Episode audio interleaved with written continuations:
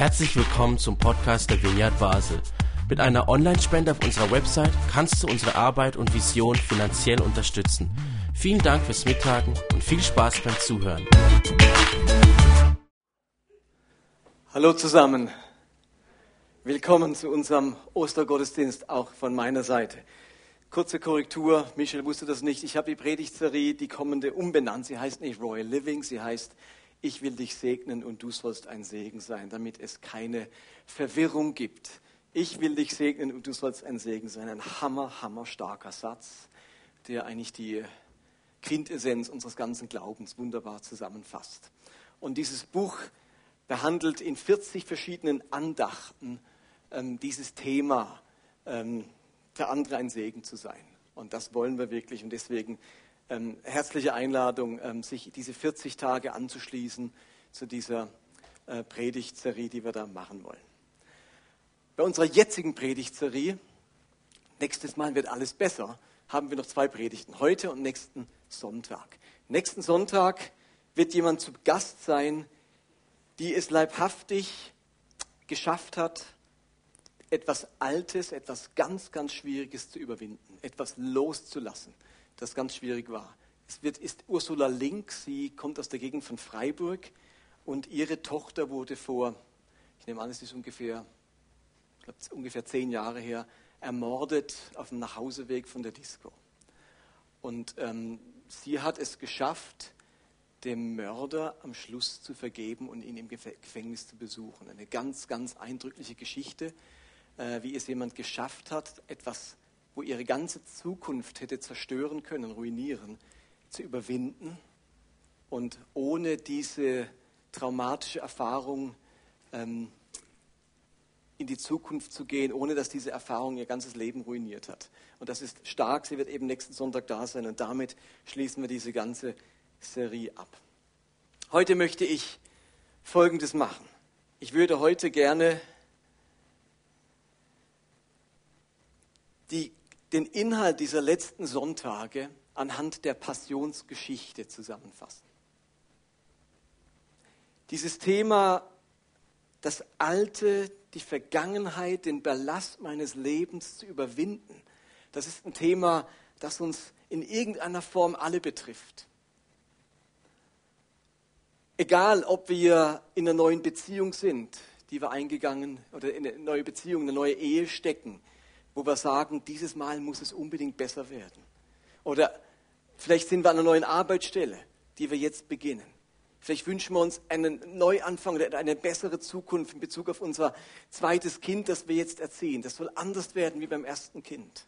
Oder wir sind in einer neuen Gemeinde, in der ich jetzt Mitglied geworden bin und ich möchte nicht, dass meine Gemeindedasein so endet wie das letzte Mal. Oder ich habe diese große Anschaffung vor und ich möchte nicht wieder in der Schuldenfalle landen wie das letzte Mal. Oder ich muss jetzt dieses Team an der Arbeit führen und ich möchte nicht, dass es wieder zum Chaos in diesem Team kommt. Also jeder von uns hat irgendeinen Bereich, wo er sagt, in Zukunft soll es anders werden. Ich möchte, dass es nicht so weitergeht. Oder ich möchte, dass der Neuanfang anders wird als das letzte Mal. Wahrscheinlich habt ihr in irgendeinem Bereich auch diesen Wunsch. Und wir haben uns mit dieser Thematik jetzt differenziert auseinandergesetzt. Versteht ihr? Wir hätten jetzt auch eine Predigtserie machen können, ähm, Sünde und Buße tun.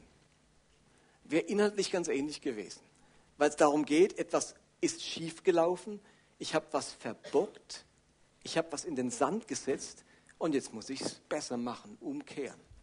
Aber wir wollten das bewusst nicht irgendwie platt oder flach machen, sondern euch mitnehmen zu einem differenzierten Ansatz, wie ich mit Dingen, die in meiner Vergangenheit schlecht gelaufen sind und für, ich, für die ich einen Teil Verantwortung trage, besser machen kann. Und einfach nur, indem ich euch sage, jetzt tu Buße, hätte euch wahrscheinlich nicht so geholfen, wie dieser differenzierte Ansatz, den wir jetzt die letzten Wochen versucht haben. Und gerade als Christen haben wir die Hoffnung, dass unsere Erfahrungen, auch unsere schlechten Erfahrungen, keine Sackgasse darstellen, sondern Gott uns wirklich hilft, umzukehren, es besser zu machen, dass, dass das das nächste Mal gelingen kann. Und jetzt feiern wir heute auch noch Ostern. Ostersonntag ist der Moment, wo wir die Kraft der Auferstehung feiern. Jesus Christus wurde Opfer von bösem, neidischen und verblendeten Verhalten von Menschen. Am Kreuz erscheint an Karfreitag alles verloren, ein totaler Fehlschlag. Da waren hohe Erwartungen von seinen Jüngern und von vielen im Volk, die ein jähes Ende finden. Und gleichzeitig steht die Auferstehung für die Überwindung des Alten, des Bösartigen, des Zerbrochenen. Die Auferstehung ist gleichermaßen die Wiederherstellung aller Dinge, die Wiedergutmachung all dessen, was verloren schien. Auf Auferstehung steht dafür, dass man denkt, jetzt ist alles aus, jetzt ist alles vorbei. Und dann geht es doch weiter und Dinge werden erneuert wiederhergestellt. Auferstehung steht für Neuwerdung, für Überwindung, für einen Neuanfang. Alle dachten, jetzt ist es vorbei, da gibt es keine, kein nächstes Mal. Dieser Christus ist umgebracht worden. Und diese Auferstehung macht seit Menschen seit 2000 Jahren Hoffnung, dass es bei Gott die Kraft eines Neuanfangs gibt, die Kraft der Zukunft. An Karfreitag und an Kar-Samstag dachten so viele Jünger, jetzt gibt es keine Zukunft. Wie soll das weitergehen? Das geht nicht weiter. Und Auferstehung macht seit 2000 Jahren Hoffnung, es geht weiter, es gibt noch einen Weg, das ist nicht das Ende. Auch für unsere vergangenen schwierigen Auf, äh, Erfahrungen.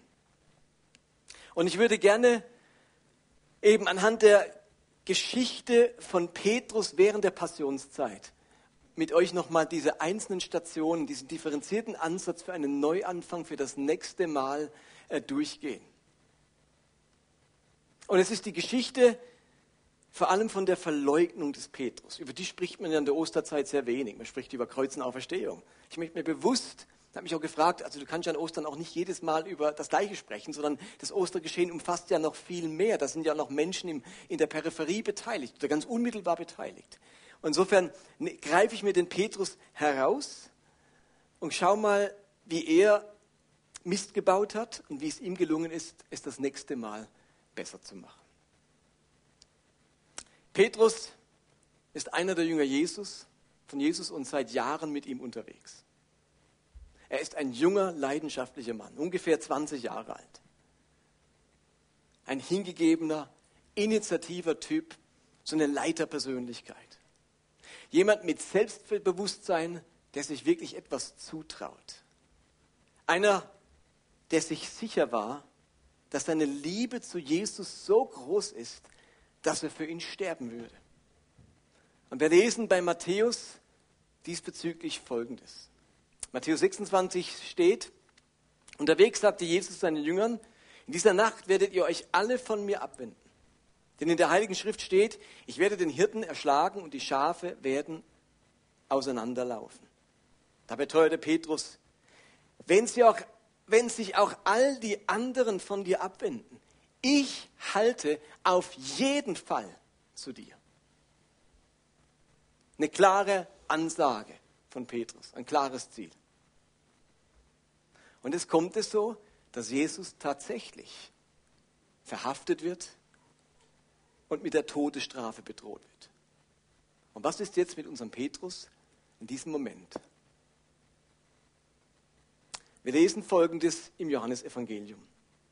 In Johannes 18 steht, die Soldaten, die Befehlshaber, also ihre Befehlshaber und die Männer der jüdischen Tempelwache nahmen Jesus fest. Sie fesselten ihn und brachten ihn zuerst zu Hannas. Hannas war der Schwiegervater von Kaiphas, der in jenem Jahr als Hohepriester amtierte. Simon Petrus und noch ein anderer Jünger folgten Jesus. Dieser andere Jünger war mit dem hohen Priester bekannt und konnte deshalb mit Jesus in den Palasthof hineingehen. Dieser andere Jünger war Johannes. Petrus musste draußen vor der Tür stehen bleiben. Da kam der andere Jünger, der Bekannte des hohen Priesters, wieder zurück, verhandelte mit dem Pförtnern und nahm Petrus dann mit hinein. Es war diese Dienerin, die Petrus fragte, bist du nicht einer von den Jüngern dieses Mannes? Nein, sagte Petrus, das bin ich nicht. Ihr Lieben, jetzt passiert es. In diesem Moment erlebt Petrus sein großes Versagen, seinen großen Bruch im Leben. Einige Zeit vorher verkündet er eben so lautstark, ich halte auf alle Fälle zu dir. Wenn alle anderen dich verleugnen, ich halte auf alle Fälle zu dir. Und jetzt kommt der Moment, wo sich das hätte beweisen müssen. Und Petrus versagt radikal. Entgegen seiner Aussage verleugnet er Petrus. Das, da ist etwas schiefgelaufen. Da ist etwas anders gelaufen, als er sich vorgestellt hat. Er hatte hier ein Ziel. Ich halte zu diesem Jesus. So wie wir vielleicht ein Ziel hatten. Meine Ehe hält.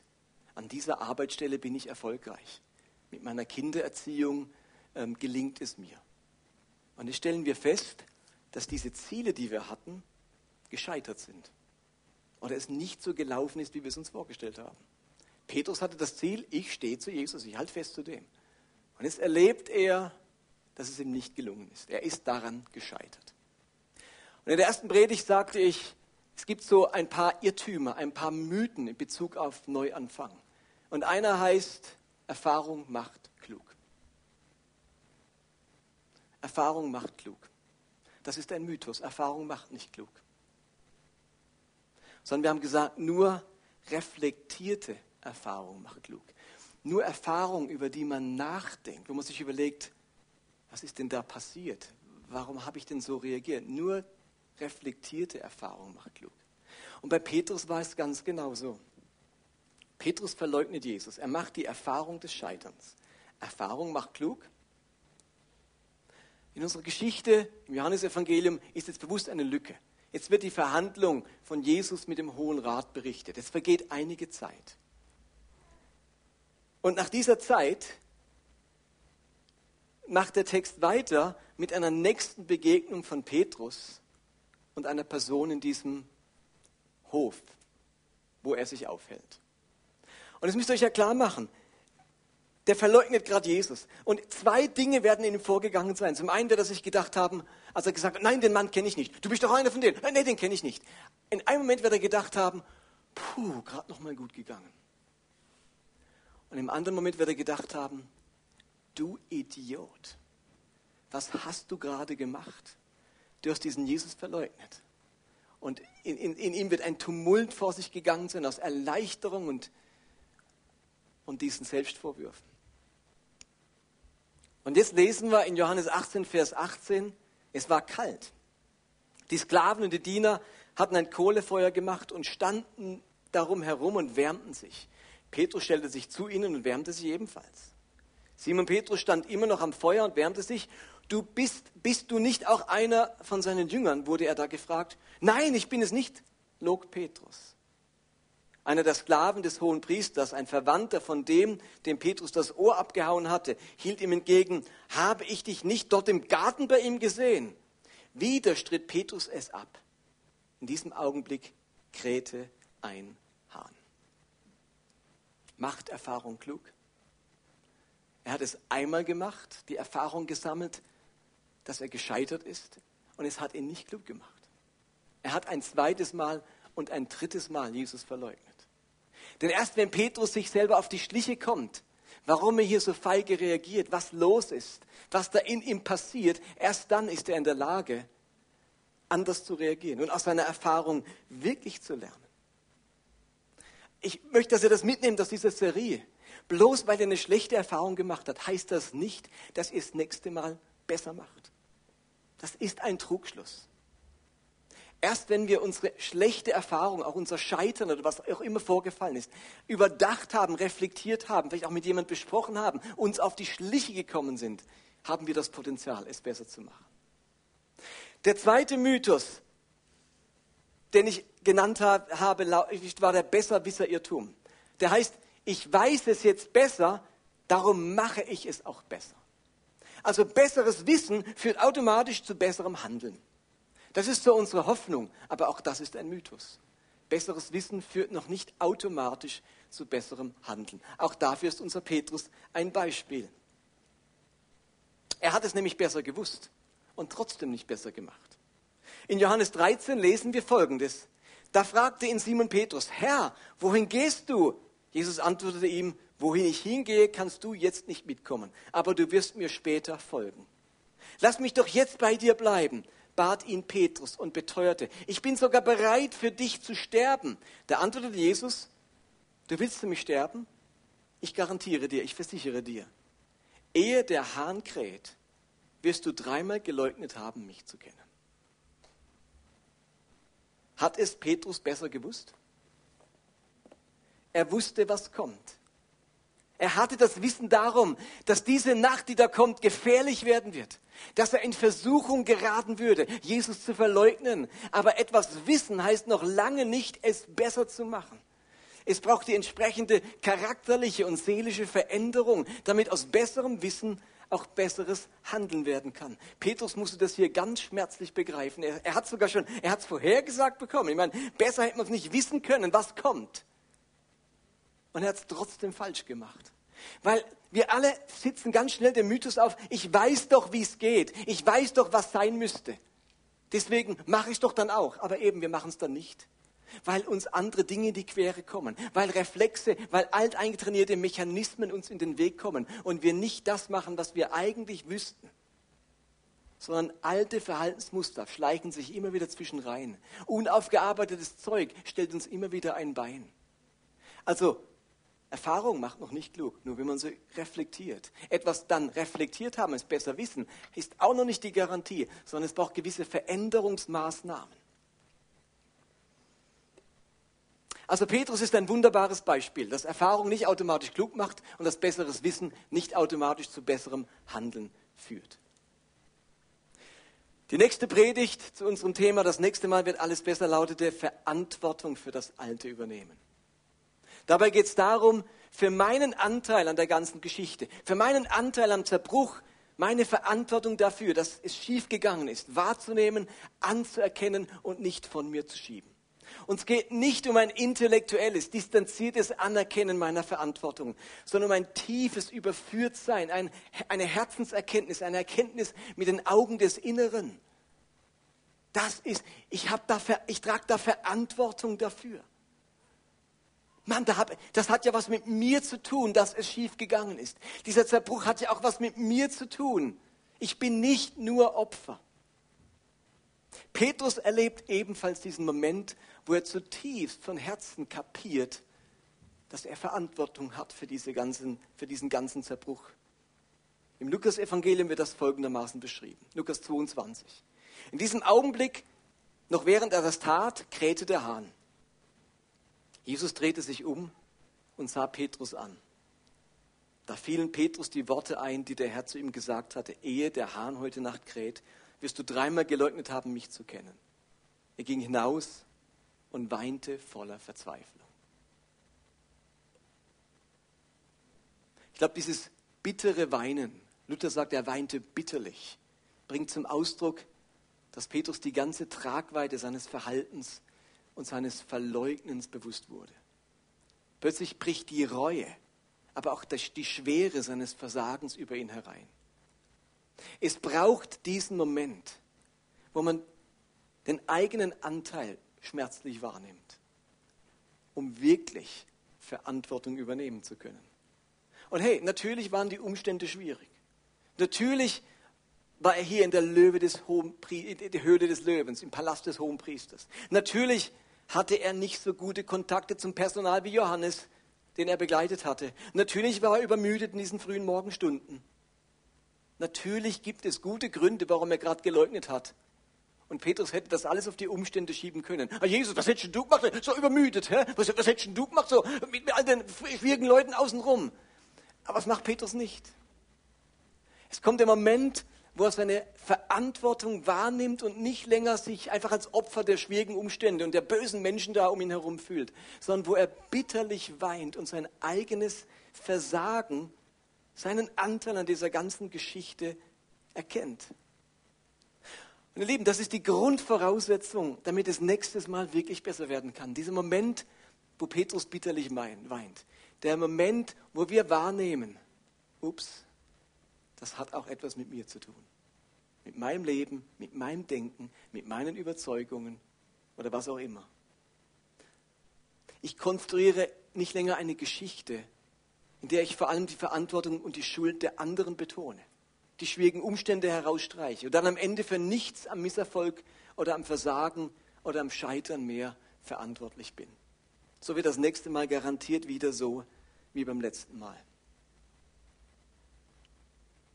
Und dann geht es darum, als nächster Schritt nicht nur für das Alte Verantwortung zu übernehmen, sondern kommen wir zu dem, von was ich vorhin die ganze Zeit sprach. Wenn ich was erfahren habe, wenn ich eine Erfahrung gemacht habe, wenn ich es jetzt weiß, dass ich das Alte wirklich überdenke. Das Vergangene überdenken. Also man muss sich intensiv die Frage stellen, was habe ich mir eigentlich dabei gedacht, als ich damals, als ich damals diesen überteuerten Kredit aufgenommen habe, als ich mich in diese Person verliebt habe, als ich meinen Chef beleidigt habe, als ich in meiner Ehe auf stur geschaltet habe. Was habe ich mir dabei gedacht, als ich es aufgegeben habe, auf mein Gewicht zu achten? Als ich meinen Problemen mit Alkohol begegnet bin. Was habe ich mir damals dabei gedacht? Das alte Überdenken heißt sich bewusst machen, was ist eigentlich in mir vorgegangen? Was habe ich mir dabei gedacht, das zu diesem Verhalten und Verhaltensmuster geführt hat? Denn hinter jeder Handlung, hinter jeder Entscheidung stehen Überzeugungen. Oftmals sind es eben Fehlüberzeugungen, Lebenslügen, Ängste, denen wir aufsitzen und die uns immer wieder zu Fehlentscheidungen und zu katastrophalem Handeln führen. Paulus redet davon, dass sich unser Denken erneuern muss durch die Kraft des Heiligen Geistes, damit wir solche Fehlüberzeugungen und Lebenslügen eben enttarnen können und sie nicht länger unser zukünftiges Denken und Handeln bestimmen können. Wir wissen nicht genau, wann, aber Petrus muss in den folgenden Tagen tatsächlich sein Leben und sein Handeln überdacht haben. Seine tiefe Reue, sein bitteres Weinen haben dazu geführt, dass er etwas von seinen Fehlüberzeugungen verstanden hat. Wer sich ein wenig näher mit Petrus und den Evangelien beschäftigt, der wird merken, dass Petrus von relativ starkem Stolz geprägt war. Petrus wollte der Erste sein, der Beste, der Erfolgreichste der Jünger. In seiner Ambition, sich in Szene zu setzen, hat er oft geredet, bevor er gedacht hat. Er hielt sich für einen Besserwisser. Manchmal dachte er, er weiß es sogar besser als Jesus. Herr, das ist ja nicht so. So machen wir es nicht, Jesus. Diese Überheblichkeit von diesem Petrus. Dieses innere Denkmuster, der innere Zwang hat ihn immer wieder zu Fehleinschätzungen und Fehlverhalten verleitet. Diese Einschätzung, hey, I'm the hero, ich bin der Beste, ich kann's, ich hab's drauf, alle verleugnen dich, ich nicht. Das, das spürt man da schon, wie er redet. Ich bin der Beste, Jesus, also komm, ich weiß jetzt besser Bescheid. Und ähm, die Priester sind mit ihm Gespräch, zahlt euer Herr keine Steuer. Also ich erkläre euch mal, wie das mit den Steuern ist. Und da kommt das Jesus, sagt Jesus äh, zu ihm, es ist doch nicht so mit den Steuern, wie du gedacht hast. Das immer wieder, ähm, verrennt sich Petrus in dieses, ich weiß es besser, ich kann es besser, ich hab's drauf. Und als er Jesus sagte, ich werde dich nicht verleugnen, hat er kein anderer so gesagt. Weil das stimmt nicht, andere haben es auch gesagt. Aber niemand mit der Inbrunst der Überzeugung. Ich werde dich nicht verleugnen. Da ist eine gewisse Hyperbis, eine Stolz bei diesem Petrus. Und das muss ihm irgendwie bewusst geworden sein. Irgendwo hat er gecheckt, mit dieser Einstellung, mit dieser Überheblichkeit, mit diesem Stolz, mit dieser Besserwisserei komme ich nicht weiter. Da werde ich immer wieder scheitern. Und einige Jahre später bringt er im Petrusbrief zum Ausdruck in einem wunderschönen Vers, was er sich wahrscheinlich hier gründlich überlegt hat. Er sagt in 1. Petrus 5, Vers 5, Kleidet euch in Bescheidenheit. Nicht umsonst heißt es in der Schrift, den Hochmütigen stellt sich Gott entgegen. Aber wer gering von sich denkt, den lässt er seine Gnade erfahren. Oder das sagst, Gott widersteht den Hochmütigen, aber den Demütigen schenkt er Gnade. Ich glaube, dieser Vers bringt ganz stark zum Ausdruck, was mit Petrus vorgegangen ist. Er hat sein altes, seine, sein Alt, das Alte überdacht und ist bewusst geworden, mit dieser Art von Stolz komme ich nicht weiter. Wenn wir wollen, dass das nächste Mal besser wird wie das letzte Mal, dann müssen wir unser Verhalten überdenken und uns klar machen, welche inneren Antreiber, Fehlüberzeugungen, Ängste unser Denken und unser Verhalten eben bisher bestimmt haben. Und dadurch kommen wir zum letzten Schritt der letzten Predigt, das Alte loslassen. Für das Alte Verantwortung übernehmen, das Alte überdenken, das Alte loslassen. Hier geht es ganz stark ums Thema Vergebung. Ihr Lieben, ein Neuanfang gelingt nur, wenn ich es schaffe, denen, die an mir schuldig wurden, zu vergeben und ihre Schuld wirklich loszulassen. Das, was mir andere angetan haben, darf nicht andauernd meine zukünftigen Entscheidungen und mein zukünftiges Handeln bestimmen.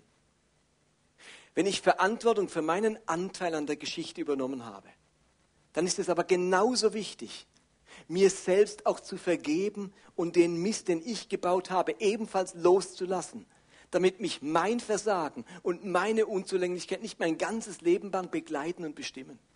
Also ich muss den anderen vergeben, die bei dieser Katastrophe in meiner Vergangenheit schuldig an mir wurden. Wenn ich das nicht loslasse, trage ich deren Schuld immer mit mir mit und es beeinflusst mein Verhalten und meine Zukunft. Ich muss aber auch mir selbst vergeben damit meine eigene Schuld, mein eigenes Versagen mich nicht in meine Zukunft begleitet und mir andauernd ein Bein stellt und mir meine Unzulänglichkeit vor Augen malt. Petrus erlebt diesen Moment der Vergebung, des Loslassens auf eine ganz besondere Art und Weise. Nachdem er Jesus jetzt dreimal verleugnet hat, vergehen drei schreckliche Tage der Ungewissheit, der Verzweiflung, der Schuldgefühle und des Reflektierens. Und dann erlebt die Welt die Auferstehung. Und es kommt zur entscheidenden Begegnung zwischen diesem Petrus und dem Auferstandenen. Und diese Begegnung wird zu einer zutiefst heilsamen und wiederherstellenden Begegnung für diesen Petrus.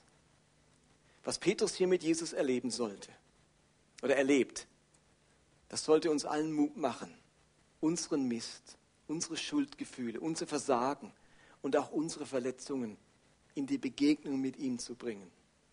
Also nach einem gemeinsamen Essen mit dem Auferstandenen wendet sich Jesus an Petrus, er ergreift die Initiative und stellt ihm eine Frage. Und das lesen wir in Johannes 21. Dort heißt es, als sie gegessen hatten, sagte Jesus zu Simon Petrus, Simon, Sohn des Johannes, liebst du mich mehr als irgendein anderer hier? Petrus gab ihm zur Antwort, ja, Herr, du weißt, dass ich dich lieb habe. Darauf sagte Jesus zu ihm, Sorge für meine Lämmer. Jesus fragte ihn ein zweites Mal, Simon, Sohn des Johannes, liebst du mich? Petrus antwortete, ja, Herr, du weißt, dass ich dich lieb habe. Da sagte Jesus zu ihm, hüte meine Schafe. Jesus fragte ihn ein drittes Mal, Simon, Sohn des Johannes, hast du mich lieb? Petrus wurde traurig, weil Jesus ihn nun schon zum dritten Mal fragte. Hast du mich lieb? Herr, du weißt alles, erwiderte er. Du weißt, dass ich dich lieb habe. Darauf sagte Jesus zu ihm, Sorge für meine Schafe. Da steckt so viel drin in diesen Versen. Jesus stellt diesen Petrus eine ziemlich herausfordernde Frage. Liebst du mich mehr als irgendein anderer hier? Das Wort, das Jesus hier für Liebe gebraucht, ist das stärkste Wort, das man im Griechischen für Liebe kennt, kennt Agapao. Und es wird normalerweise für die Liebe Gottes verwendet, die Art, mit der Gott liebt. Also wenn Gott liebt, dann ist es Agapao. Jesus will wissen, ob Petrus Liebe zu ihm von göttlicher Qualität ist und stärker als die Liebe aller anderen Jünger. Ziemlich herausfordernde Frage. Spürt ihr was in der Frage? Will Jesus wirklich wissen, ob Petrus seine Liebe göttlicher Natur ist und stärker als die von allen anderen? Das will er gar nicht wissen. Wisst ihr, was der ihm vor Augen malt?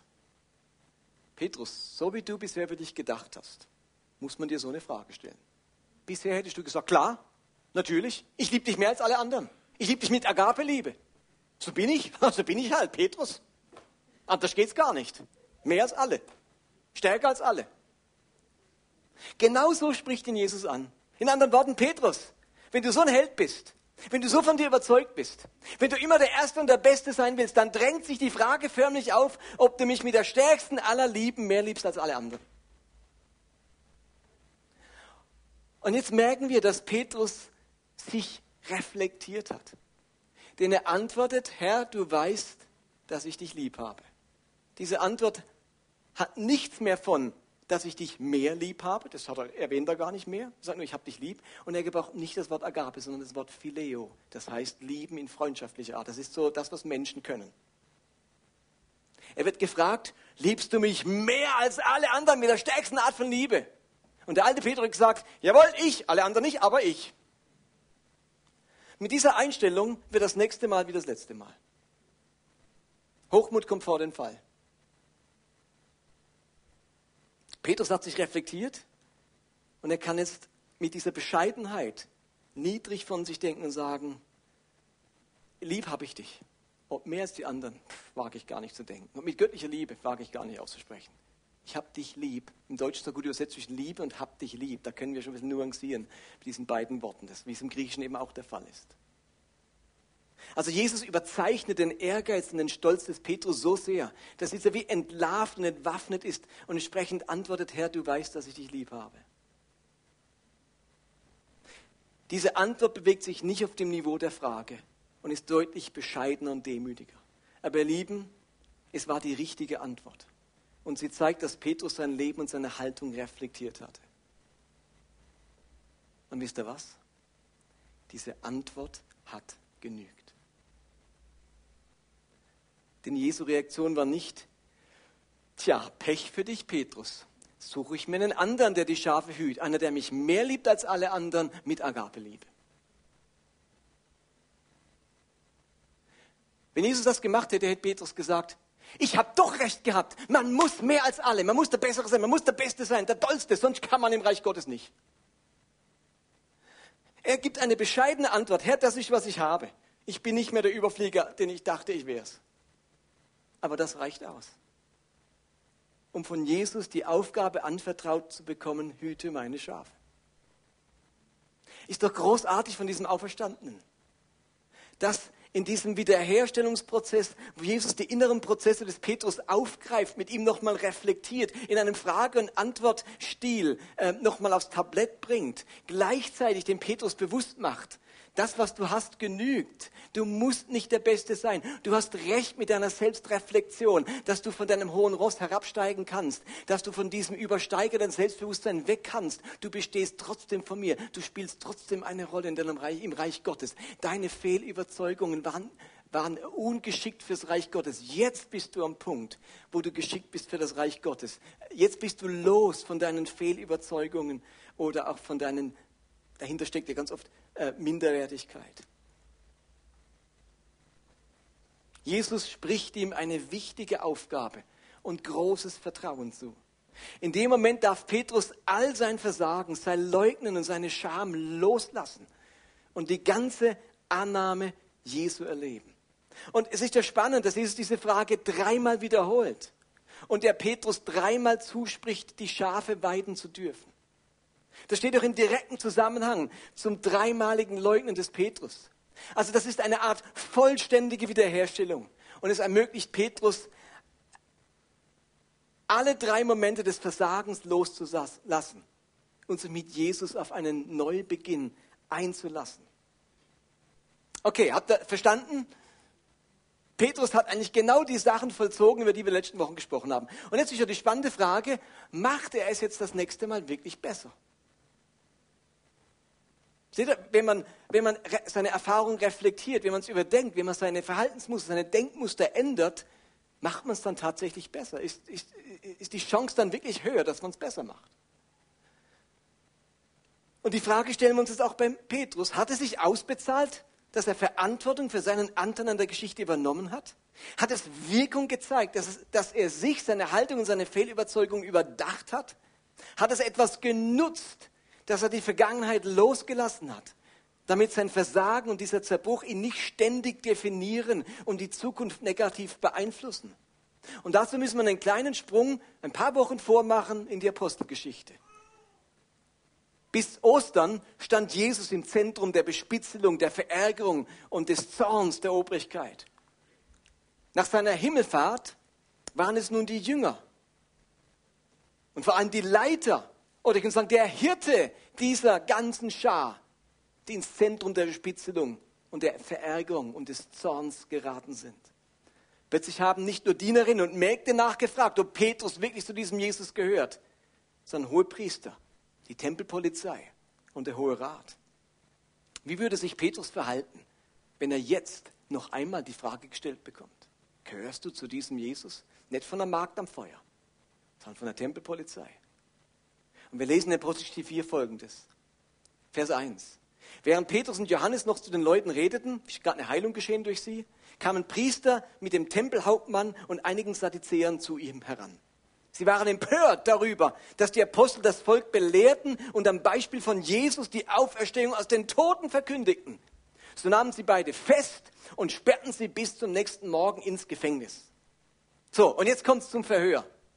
Was würde Petrus sagen?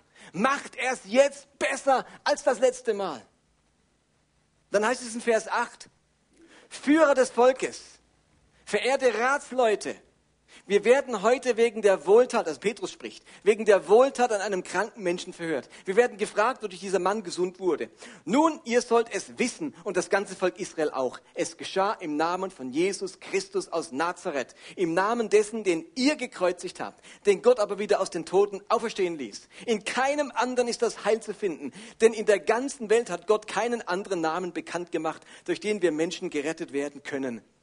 Es beeindruckte die Männer des Hohen Rates, wie furchtlos Petrus und Johannes sich verteidigten, denn es waren offensichtlich einfache Leute, keine Gelehrten. Sie wussten auch, dass beide mit Jesus zusammen gewesen waren. Hat er es besser gemacht als das erste Mal? Hier hat es wirklich jemand besser gemacht. Da hat jemand aus seinem Zerbruch, aus seiner Niederlage, aus seinem Versagen etwas gelernt und es besser gemacht. Er hat sich reflektiert, hat überlegt, was ist mein Anteil an der Geschichte? Warum ende ich immer wieder bei diesen, mein Mund redet schneller als mein Kopf denkt, irgendwie mein Bauch sagt, ich bin der Beste, ich bin der Tollste, ich kann's, ich mach's. Und am Schluss scheitere ich wieder daran.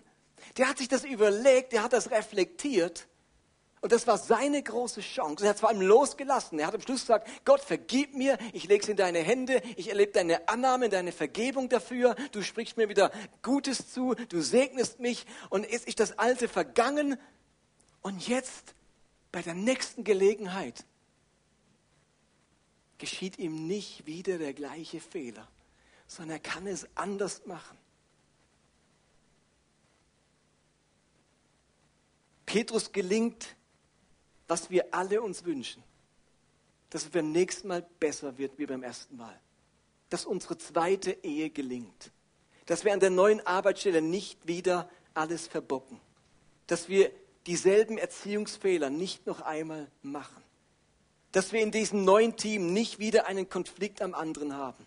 Dass wir nicht wieder frustriert aus der neuen Gemeinde gehen dass wir nicht wieder in die alte Schuldenfalle treten und so weiter und so fort. Ich habe in den letzten 30 Jahren zu oft mit ansehen müssen, wie das nächste Mal genauso misslungen ist wie das letzte Mal. Und wenn es Menschen gibt, ihr Lieben, die das Alte wirklich überwinden können, dann sind wir es. Menschen, denen Jesus ins Leben hineinsprechen darf. Menschen, die Jesus wiederherstellen möchte. Menschen, die durch Gottes Geist ihr Denken tatsächlich erneuern können. Menschen, die um die Kraft der Vergebung wissen und dass es besser ist, Schuld loszulassen, als sie festzuhalten. Christsein und Christwerden ist die große Einladung, dass es das nächste Mal besser werden darf als das letzte Mal. Es ist aber auch die Einladung, dass es für uns immer ein nächstes Mal gibt und Gott nie müde wird, uns zu trösten, uns zu erneuern, uns wiederherzustellen und uns ein weiteres Mal zuzutrauen. Ihr lieben, Petrus wurde heil und konnte loslassen in der Begegnung mit dem Auferstandenen. Heute haben wir diesen Auferstandenen wo? Mitten unter uns. Wir würden jetzt gerne noch mal eine längere Lobpreiszeit machen, nochmal so 20 Minuten. Und würden gerne diesen Jesus einladen, uns zu begegnen, uns wiederherzustellen, unser nächstes Mal zu unserem besseren, zu einem besseren Mal werden zu lassen. Ich möchte euch einladen, die Worte auszusprechen, jetzt während dieser Anbetungszeit, die Petrus gesprochen hat. Ja, Herr, ich hab dich lieb. Ich weiß um meine Unzulänglichkeiten. Ich weiß um meine Vergangenheit, ich weiß um das Alte, ich weiß um das, was bisher nicht so gelungen ist. Aber ich glaube daran, dass mein, die Begegnung mit dir als Auferstandenem es mir ermöglicht, die Dinge zu reflektieren, mir selber auf die Schliche zu kommen, ein anderes Verhalten mir äh, schenken zu lassen und das nächste Mal es besser zu machen.